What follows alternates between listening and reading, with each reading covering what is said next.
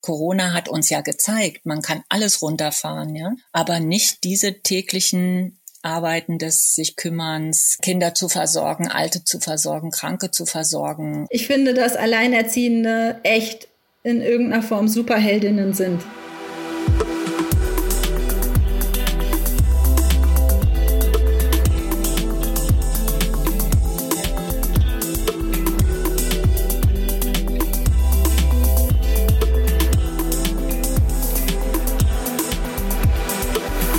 Herzlich willkommen zu Zeitgerecht, dem Podcast von Oxfam zu Ungleichheit und Feminismus. Ich bin Susanne Klingner und in dieser dritten Folge sprechen wir über ein etwas merkwürdiges Phänomen. Es geht um ganz alltägliche Tätigkeiten, die in unserer aller Leben auf die ein oder andere Weise vorkommen, wie zum Beispiel Waschen, Putzen, Kochen, Kinder erziehen oder Angehörige pflegen. Die Bedeutung dieser Tätigkeiten ist für unsere Gesellschaft immens. Nur irgendwie scheinen sie trotzdem grundsätzlich nicht viel wert zu sein. Zum Beispiel im Vergleich zu klassischer Erwerbsarbeit. Und sie bekommen von Politik und Wirtschaft ganz schön wenig Aufmerksamkeit. Also, was läuft da schief? Wir sprechen dazu mit Nina Hader, eine alleinerziehende Mutter, die findet, dass ein grundsätzlicher Wertewandel ziemlich überfällig ist, wenn es um das Thema Pflege und Fürsorge geht. Es geht ja am Ende einfach nicht nur um mich, kann es auch gar nicht. Dafür ist es ja Sorgearbeit. Ich sorge um jemand, der oder die das nicht von sich aus mehr oder nicht noch nicht kann.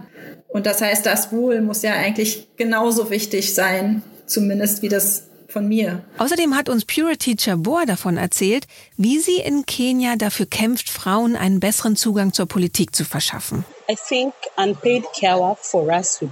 Ich denke, dass unbezahlte Pflege- und Sorgearbeit tatsächlich die größte Barriere ist, die Frauen daran hindert, sich an politischen Entscheidungsprozessen zu beteiligen. Als erstes sprechen wir aber mit Professor Dr. Uta Meyer-Gräve. Im Grunde genommen kann man das Ganze sogar so zuspitzen und sagen, unsere ganze Gesellschaft und auch die Wirtschaft könnten ohne diese Care-Arbeit gar nicht auskommen. Darauf kommen wir gleich nochmal zurück. Doch bevor wir uns damit genauer beschäftigen, wollen wir erst mal kurz klären, was ist eigentlich Care-Arbeit genau? Das Wort Care kommt aus dem Englischen, das man in etwa mit Pflege oder Fürsorge oder sich kümmern übersetzen kann. Als Care-Arbeit gelten daher alle unbezahlten Tätigkeiten der Pflege, Zuwendung, Fürsorge und Versorgung die für sich selbst, den eigenen Haushalt oder ehrenamtlich für andere Haushalte erbracht werden. Dazu zählen Kochen, Waschen, Putzen, Einkaufen, Kinder erziehen und Kranke versorgen. Vor allem in ländlichen Gegenden des globalen Südens kommen oft zeitaufwendige Tätigkeiten wie das Sammeln von Brennholz oder Wasserholen dazu. Diese Arbeit kann prinzipiell auch bezahlt und professionell als Erwerbsarbeit geleistet werden, beispielsweise von ErzieherInnen, AltenpflegerInnen oder HausarbeiterInnen. Und noch eine kleine Anmerkung vorweg. Beim Thema Care-Arbeit spielt Familie eine wichtige Rolle. Wir beziehen uns in dieser Folge vor allem auf heterosexuelle Paarbeziehungen. Das deckt natürlich nicht das ganze Spektrum an Familienkonstellationen ab, die es gibt.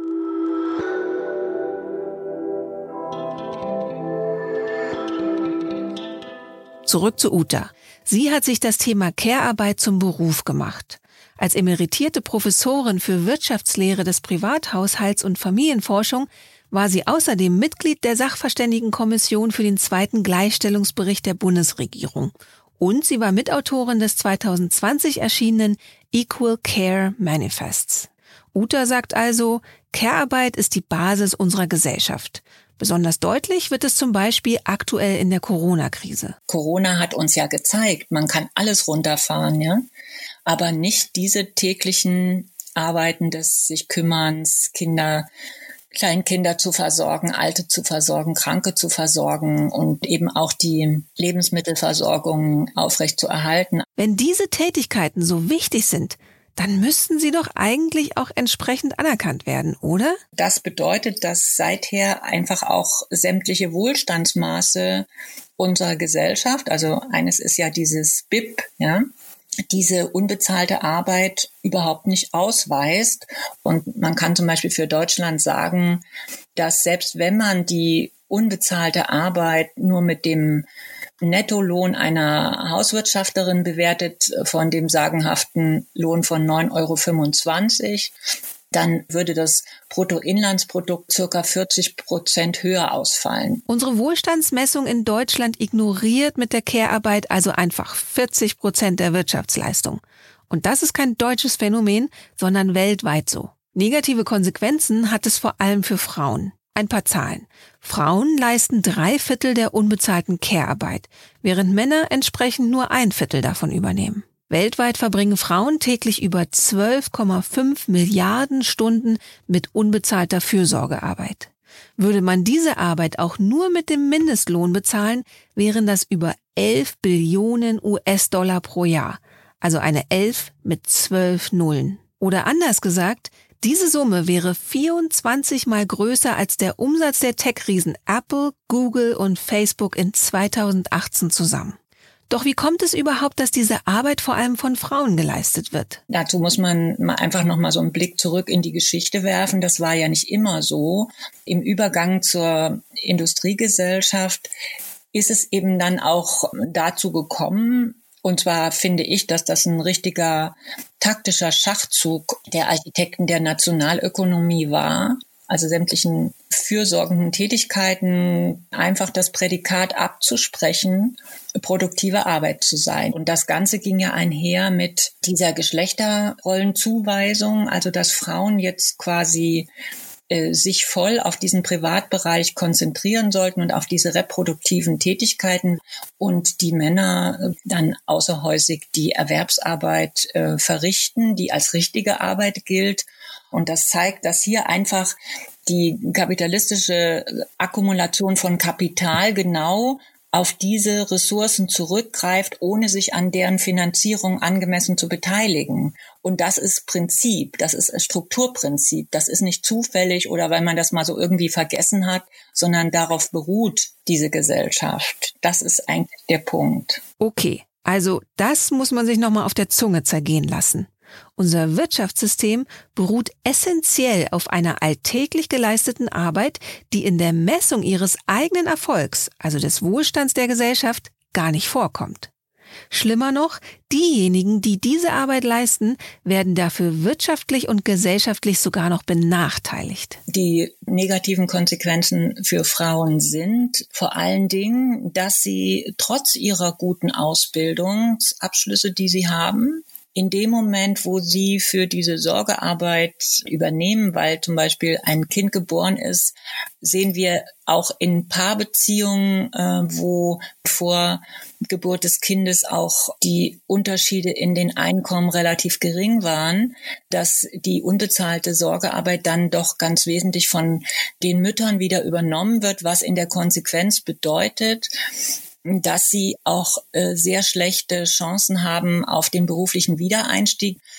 Das ist das eine. Das bedeutet äh, na, am Ende auch äh, schlechtere Rentenanwartschaften und dass zum Beispiel die Gruppe der alleinerziehenden Mütter ein besonders hohes Armutsrisiko hat, hängt natürlich damit auch ganz stark zusammen. Die Benachteiligung von Frauen setzt sich auch in der Zeit nach dem beruflichen Wiedereinstieg fort, wenn sie versuchen, Kindererziehung, Hausarbeit und Erwerbsarbeit miteinander zu vereinbaren. Das erzeugt Zeitnot, das erzeugt schlechtes Gewissen, das erzeugt auch gesundheitliche Beeinträchtigungen bei denen, die versuchen, das unter einen Hut zu bringen und führt eben in der Konsequenz dazu bei denen, die es leisten können, dass die Frauen dann eben vor allen Dingen sagen, nee, den Stress mache ich mir jetzt nicht, ich gehe jetzt auf Halbtag, mein Mann verdient ja einigermaßen, da kommen wir schon hin. Also das hat ja auch diese Konsequenzen. Und wenn solche Beziehungen dann scheitern, sind die Frauen einfach auch heute in einer ganz, ganz ähm, schlechten Situation. Das betrifft nicht nur das Thema Kindererziehung, wie uns Ute anhand der sogenannten Sandwich-Generation erklärt. Frauen, ähm,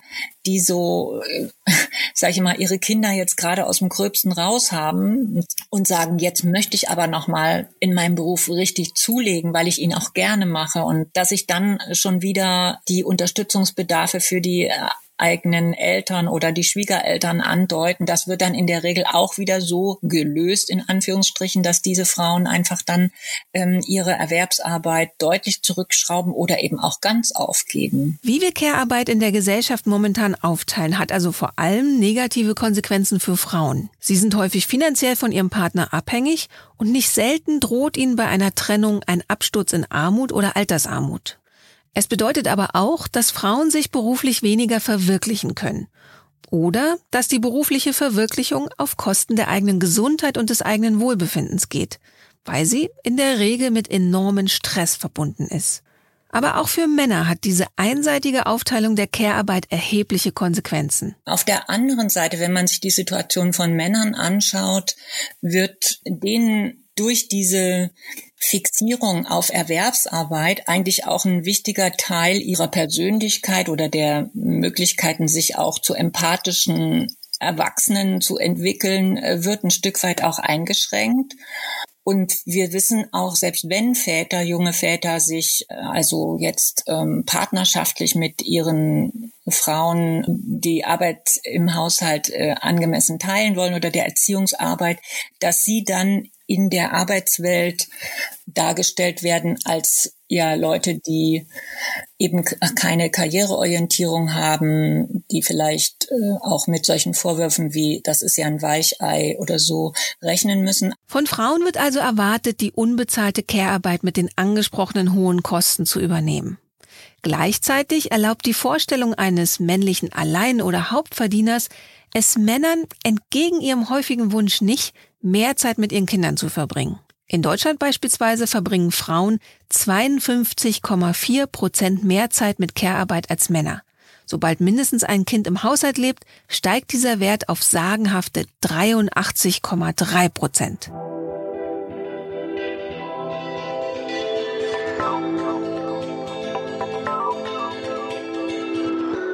Und das ist nicht nur in Deutschland der Fall. Die Erwartung, dass vor allem Frauen und Mädchen für die Kinderbetreuung, die Versorgung von Älteren und Kranken und den Haushalt zuständig sind, führt weltweit zu einer Ungleichheit zwischen den Geschlechtern. Darüber haben wir auch mit Purity Jabor von der Nichtregierungsorganisation Youth Alive Kenya gesprochen. Youth Alive Kenya setzt sich insbesondere für Jugendliche, ihre Interessen und Möglichkeiten der Beteiligung in Gesellschaft und Politik ein. Purity ist verantwortlich für das sogenannte We Care Projekt, das Youth Alive Kenya in Zusammenarbeit mit Oxfam Kenya in zwei informellen Siedlungen in Nairobi durchführt. Im Projekt geht es darum, ein stärkeres Bewusstsein für unbezahlte Care-Arbeit in Kenia zu schaffen, um Care-Arbeit zu reduzieren und zwischen Paaren umzuverteilen. Ich denke, im Kern wird unbezahlte Care-Arbeit in Kenia immer noch als selbstverständliche Gefälligkeit verstanden. Durch die Erziehung lernen Männer schon als Jungs, dass Care-Arbeit die Aufgabe der Frauen ist. Als Junge wachse ich also auf und weiß, dass ich mich nicht mit der Care-Arbeit beschäftigen muss. Youth Alive Kenya setzt daher ganz bewusst bei der Arbeit auf der kleinsten Ebene der Gesellschaft an, in den Familien. Also ein weiterer Pluspunkt für uns ist, dass sich die Einstellung zu Care-Arbeit in den Familien ändert. Männer sagen mittlerweile tatsächlich, ich verstehe jetzt, warum ich mich an der Care-Arbeit beteiligen muss. Ich verstehe jetzt, warum unsere Kommunikation schlecht ist, wenn ich nach Hause komme. Es liegt daran, dass meine Frau den ganzen Tag lang Hausarbeit erledigt hat. Und ich komme nach Hause und erwarte Essen auf dem Tisch. Ich erwarte, dass ich wie ein Besucher behandelt werde. Aber jetzt verstehe ich, warum auch ich mich im Haushalt beteiligen muss. Es hat sich sogar unsere Beziehung zueinander verbessert. Wir sind uns also näher, denn wenn du mit deiner Frau gemeinsam Arbeit erledigst, hast du mehr Gelegenheit, dich miteinander zu unterhalten. Allein diese Veränderung macht uns glücklicher und stärkt unsere Bindung als Paar. Wenn Männer also anfangen, ein Verständnis für unbezahlte Care-Arbeit zu bekommen und diese Arbeit anerkennen, nicht als eine Verantwortung, sondern als eine Pflicht, sich zu beteiligen, damit ihre Ehefrauen Zeit haben, sich für politische Maßnahmen rund um unbezahlte Care-Arbeit einzusetzen.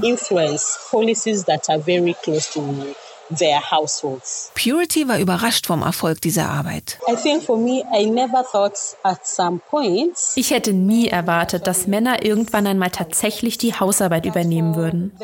Und dass die Regierung versteht, wie wichtig es ist, Männer genau davon zu überzeugen.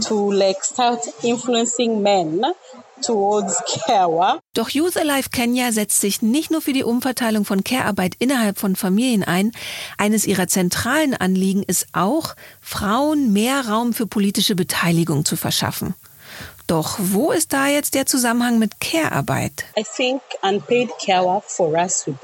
Ich denke, dass unbezahlte Care-Arbeit tatsächlich die größte Barriere ist, die Frauen daran hindert, sich an politischen Entscheidungsprozessen zu beteiligen. In Afrika sagen wir, wenn du die Frauen stärkst, stärkst du damit auch die ganze Gesellschaft. Frauen leisten also einerseits eine für die Gesellschaft essentielle Arbeit, Gleichzeitig sind sie aber von der Möglichkeit, diese zu gestalten, größtenteils ausgeschlossen.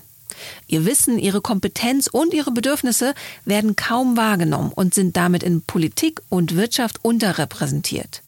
Wie versucht Youth Alive Kenya nun genau etwas daran zu verändern? Bereits 2016 haben wir mit Oxfam Kenia ein gemeinsames Projekt umgesetzt. Wezesha Jami. Das ist Kiswahili und bedeutet die Gemeinschaft stärken. In diesem Projekt hatten wir mehrere Hauptziele. Zum einen haben wir uns an die politischen EntscheidungsträgerInnen gerichtet. Die zweite Zielgruppe waren Verkäuferinnen und Hausangestellte, da gerade sie viel Kehrarbeit leisten. Denn als Hausangestellte fährt man morgens zu jemandem nach Hause, um dort die Hausarbeit zu erledigen. Nach der Arbeit wartet dann die Kehrarbeit im eigenen Haushalt. Wenn man das zusammenrechnet, verbringen diese Frauen am Ende fast den ganzen Tag mit Kehrarbeit. Wenn es dann darum geht, politische Entscheidungen zu treffen, sind sie zu müde, um sich daran zu beteiligen und denken, es ist für sie nicht wichtig. Dabei geht es genau hier um die Dinge, die sie am Ende am meisten betreffen. Die Frauen wurden also darin geschult, ihre Bedürfnisse an PolitikerInnen zu formulieren. Doch welche sind es eigentlich und wofür haben sich die Frauen dann genau eingesetzt? Die Frauen konnten den Bau von neuen Kindergärten durchsetzen.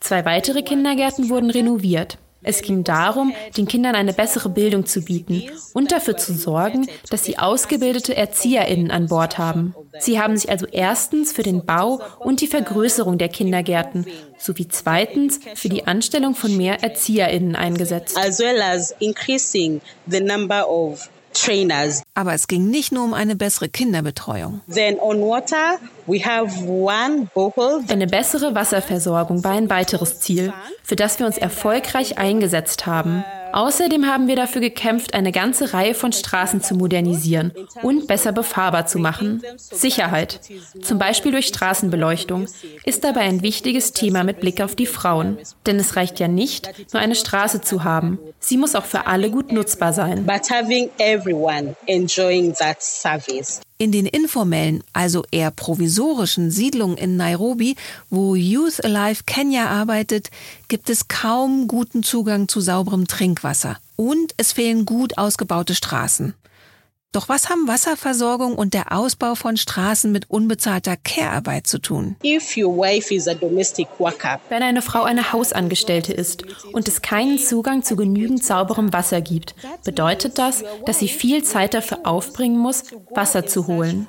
Gleichzeitig verdient ihr Mann so wenig Geld, dass es für nicht viel mehr als das Essen reicht. Eine ausweglose Situation. Warum also nicht für eine gute und zuverlässige Wasserversorgung in der Nähe des Hauses einsetzen? Und für bessere Straßen. So verbringen die Frauen weniger Zeit mit Wasser holen also mit Care-Arbeit, können selbst Geld verdienen und sich politisch einbringen. Bringing down the care work, but in a more strategic manner. Youth Alive Kenya unterstützt also Frauen darin, sich für den Auf- und Ausbau von öffentlicher Infrastruktur einzusetzen, um unbezahlte Care-Arbeit zu verringern. Das ermöglicht es Frauen, sich stärker politisch einzubringen, um gesellschaftliche Veränderungen zu erreichen. Bisher fließt aber noch zu wenig internationale Unterstützung in öffentliche Kinderbetreuung. Länder wie Deutschland müssten hier ihren gerechten finanziellen Beitrag leisten.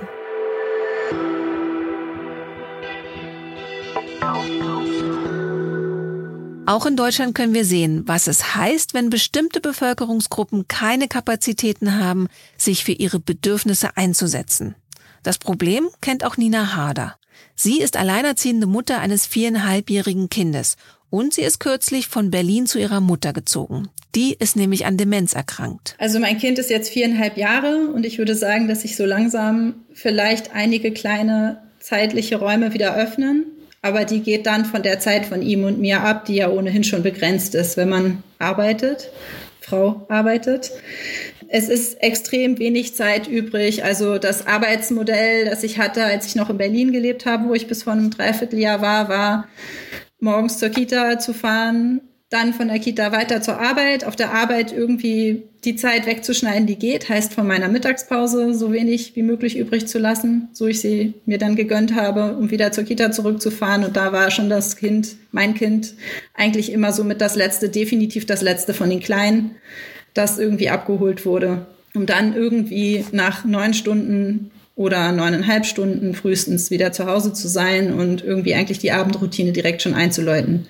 Da bleibt nicht viel Zeit für einen selbst und meistens, ich glaube, das kennen alle, sinkt man danach irgendwie erschöpft mit in die Kissen. Wie schwer sich Care-Arbeit, insbesondere Kindererziehung und die Pflege von Angehörigen mit Erwerbsarbeit verbinden lässt, hat auch Uta vorhin schon beschrieben. Dabei hat sie aber vor allem von zwei Elternteilen gesprochen, die sich die Kindererziehung und die Gewerbsarbeit untereinander aufteilen. Für Nina gestaltet sich diese Situation nochmal anders. Als alleinerziehende Mutter trägt sie auf zwei Schultern, was sonst auf vier Schultern verteilt wird. Ich bin halt alles. Ich bin Mutter und ich muss aber auch die Vaterrolle in irgendeiner Form füllen. Klar bin ich nur eine Person, aber ich kümmere mich um alles in unserer Beziehung. Mach alles von Fahrradfahren beibringen, Schwimmen beibringen, Haushalt, äh, Geld verdienen. Ich habe die Liebe, aber ich bringe auch die Regeln. Also es ist der gesamte Alltag von morgens bis abends nonstop. Alleinerziehende tragen also auf allen Ebenen die alleinige Verantwortung für ihr Kind oder ihre Kinder. Damit ist ihre Belastung natürlich noch mal größer als die von Familien mit zwei Elternteilen. Und diese Mehrbelastung sollte auch von der Gesellschaft ausgeglichen werden, damit für Alleinerziehende keine Nachteile entstehen. Trotzdem würde ich mir natürlich wünschen, dass ähm, für mich individuell betrachtet es kein Nachteil sein dürfte, dass ich Pflegearbeit alleine übernehme. Übrigens auch ja nicht nur für mein Kind, sondern auch für meine Mutter. Ich bin zu meiner Mutter gezogen, weil sie eine Demenzerkrankung hat, die zurzeit zum Glück noch nicht schwer ist. Aber ja, genau. Ich, was ich wichtig finde, ist, dass ich nicht finanziell benachteiligt werde, weil ich keiner Vollzeitarbeit nachgehen kann. Ich gehe einer Teilzeitbeschäftigung nach, weil es mir nicht möglich ist. Unter anderem, weil die Kita nicht so lange geöffnet hat oder weil ich finde, dass ein Kind einfach nicht neun oder zehn Stunden in eine Kita gehört. Und damit bin ich in so vielen Aspekten benachteiligt. Zum Beispiel, was meine Altersvorsorge angeht. Das ist ja ein großes Thema für alleinerziehende Menschen. Ein wichtiger Baustein kann hier eine Umverteilung zwischen Haushalten und dem Staat sein. Durch eine gut ausgebaute öffentliche Kinderbetreuung. Uta sagt dazu, dass gut ausgebildete Frauen in unbezahlter Care-Arbeit zu Hause bleiben, während Politik und Wirtschaft über Maßnahmen gegen Fachkräftemangel diskutieren.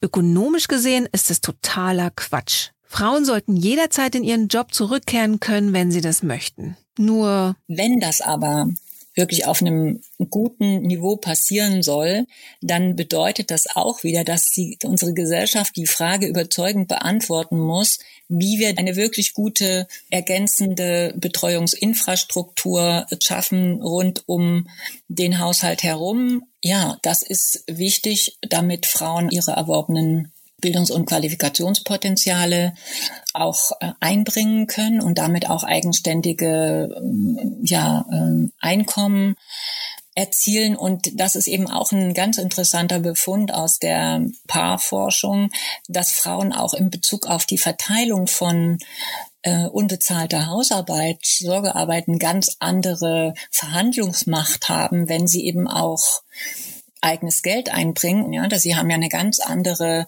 Art dann auch zu sagen, hör mal, wir müssen das irgendwie ein Stück weit jetzt anders regeln und wenn du es nicht machst, dann müssen wir es eben auslagern und äh, dann eben überlegen, wie viel wir von unser beidseitigen Einkommen auch bereit sind, dafür zu bezahlen, damit die Leute, die dann diese Sorgearbeit übernehmen, eben von dem Lohn auch ihren Alltag gut gestalten können und ihr Leben. Karriere und finanzielle Sicherheit sind für Nina beim Thema Kinderbetreuung und in der gesamten Sorgearbeit jedoch immer nur ein Aspekt des Ganzen. Es kann uns befähigen. Es kann uns befähigen, als erwachsene Menschen uns mehr zu verwirklichen, Karriere zu machen vielleicht oder mehr finanzielle Sicherheit zu generieren, die ja auch wichtig ist für soziale Teilhabe, gesellschaftliche Teilhabe. Aber es geht ja am Ende einfach nicht nur um mich, kann es auch gar nicht. Dafür ist es ja Sorgearbeit. Ich sorge um jemand, der oder die das nicht von sich aus mehr oder nicht noch nicht kann. Und das heißt, das Wohl muss ja eigentlich genauso wichtig sein,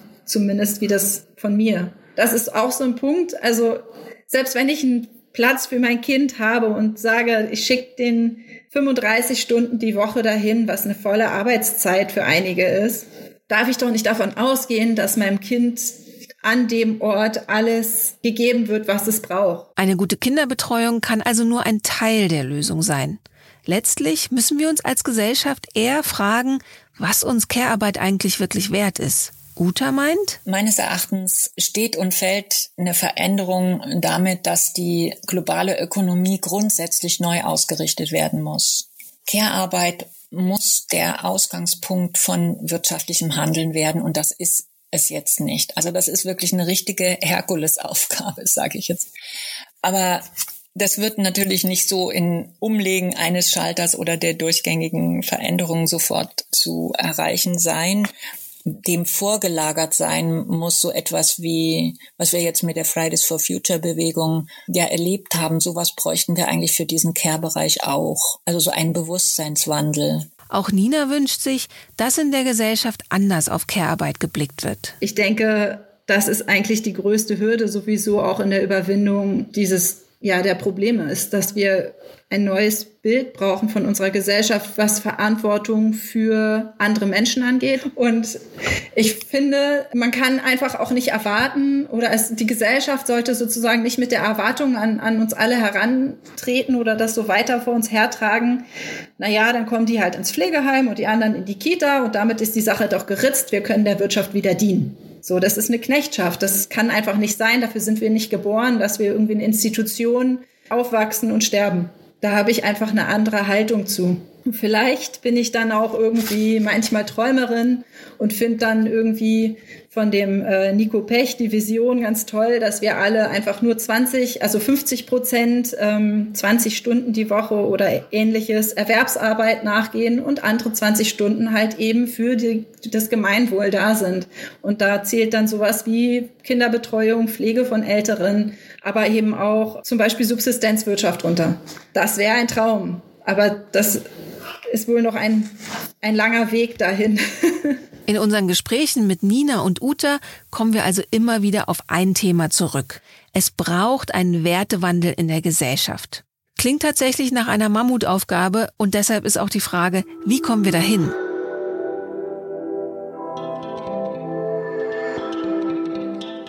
Über politische Teilhabe, sagt Purity. In der Arbeit von Youth Alive Kenya spielt sie daher eine zentrale Rolle. Dabei geht es zunächst darum, in der Politik überhaupt ein Bewusstsein für die Lebensrealität der BewohnerInnen der informellen Siedlungen zu schaffen. Wie sieht das konkret aus? So number one, it was just. Also zunächst einmal konnten wir politische Entscheidungsträger für bestimmte Themen sensibilisieren, was für uns bereits ein zentraler Punkt ist. Schon allein dadurch, dass sie an unseren Sitzungen teilnehmen und plötzlich direkt von den Familien hören, was es bedeutet, wenn man keinen Zugang zu bestimmten öffentlichen Dienstleistungen hat. Und dann sehen sie, wie sie durch ihren Einfluss das Leben dieser Menschen konkret verbessern können. Und genau so ändert sich dann auch ihre Denkweise. Und hier noch ein tolles Ergebnis des Projekts. Als einer der politischen Entscheidungsträger gesehen hat, dass es in seinem Entwicklungsausschuss auf kommunaler Ebene keine Frauen gab, stand für ihn fest, ich werde jetzt hinausgehen und den Leuten sagen, dass ich Frauen in meinem Entwicklungsausschuss haben möchte. Jetzt, da ich bereits mit ihnen zusammengearbeitet habe und gesehen habe, was sie können.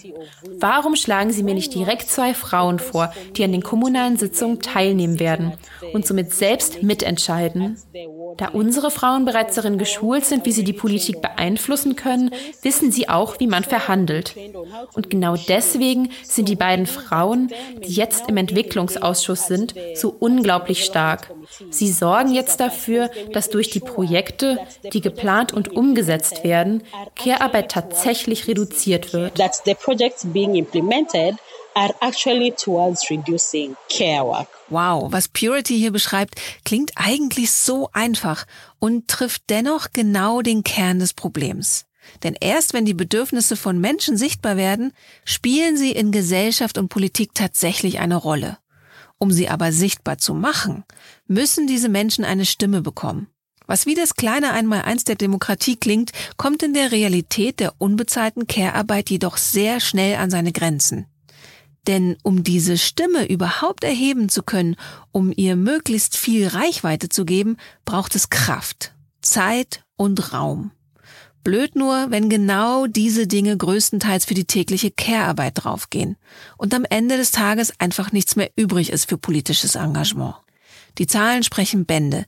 Nur 25 Prozent der ParlamentarierInnen weltweit sind weiblich und auch in Deutschland liegt der Anteil aktuell bei gerade mal 31 Prozent. Alleinerziehende erfahren das besonders schmerzlich, sagt Nina. Zurzeit sind wir halt einfach noch eine Minderheit und damit haben wir keine Lobby. Ne, das ist ein tradiertes Bild und das ähm, setzt sich auch fort. Und äh, grundsätzlich überhaupt äh, das Stigma von Alleinerziehenden. Ich glaube, ähm, dass es extrem viele motivierte und hochqualifizierte Frauen gibt, besonders Frauen in dem Fall ja, weil Alleinerziehende sind 90 Prozent Frauen, die tolle Arbeit machen würden, wenn sie die Gelegenheit haben oder ich finde diese defizitäre Sicht auf Alleinerziehende extrem schrecklich und würde mir wünschen, dass das Bild verändert wird, denn das ist was, was sich irgendwie historisch festgesetzt hat und ähm, davon müssen wir uns noch befreien. Zumal viele Alleinerziehende sehr gut organisiert sind. Im Rahmen des Möglichen, wenn flexible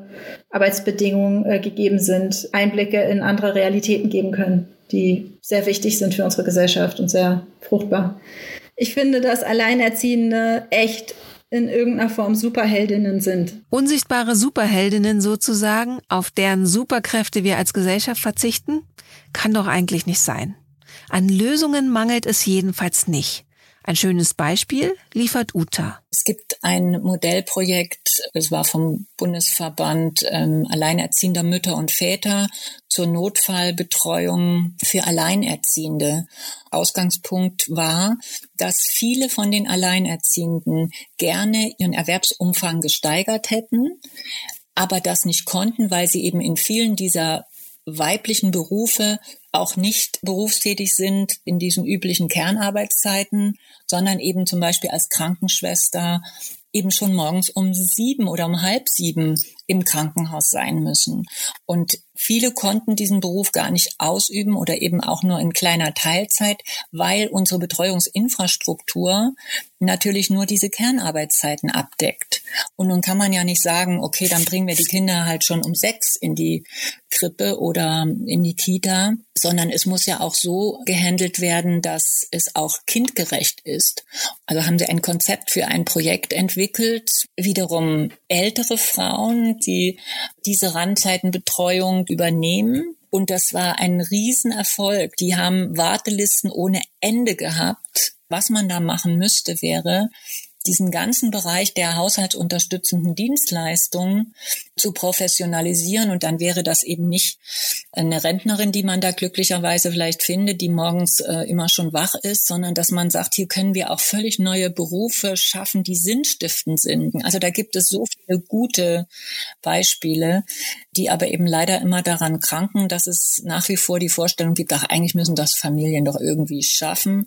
Und das führt mich wieder zu dem Punkt, den ich vorhin schon angerissen habe. Dieses System beruht auf der unentgeltlichen Ausbeutung dieser Care-Arbeit. Gerade in der Corona-Krise hat sich das wieder besonders deutlich gezeigt, wie Uta erklärt. Man versucht jetzt diese Corona-Pandemie irgendwie in den Griff zu kriegen, um dann hinterher möglichst so weiterzumachen wie vorher. Und das ist einfach dramatisch. Also das darf eigentlich nicht passieren. Weitermachen wie zuvor?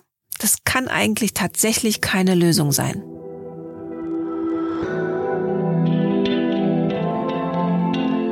Das war die dritte Folge von Zeitgerecht, dem Podcast von Oxfam. In der nächsten und bereits letzten Folge unserer Serie schauen wir uns an, warum die Aus- und Fortbildung von RichterInnen wichtig ist, um Gewalt gegen Frauen zu begegnen. Da jetzt erstmal Weihnachten und Silvester ist, erscheint die vierte Folge in drei Wochen, am 7. Januar. Wir freuen uns, wenn ihr dafür wieder dabei seid. Die Redaktion und Produktion dieses Podcasts leitet Lisa Ruppel. Redaktion Mara Brückner, Ulrike Pelgrim und Valerie Senden. Schnitt und Sounddesign sind von Maximilian Lindert. Technisch wird der Podcast von Philipp Nuhe umgesetzt. Redaktionell unterstützt uns Sabrina Winter. Die Titelmusik ist von Paul Ott von Die Tonabnehmer. Das Cover von Ole Kaleschke. Es sprachen Susanne Klingner und Lisa Ruppel. Herzlichen Dank an Katrin Rönecke von Haus 1 für die Unterstützung in der Umsetzung des Podcasts.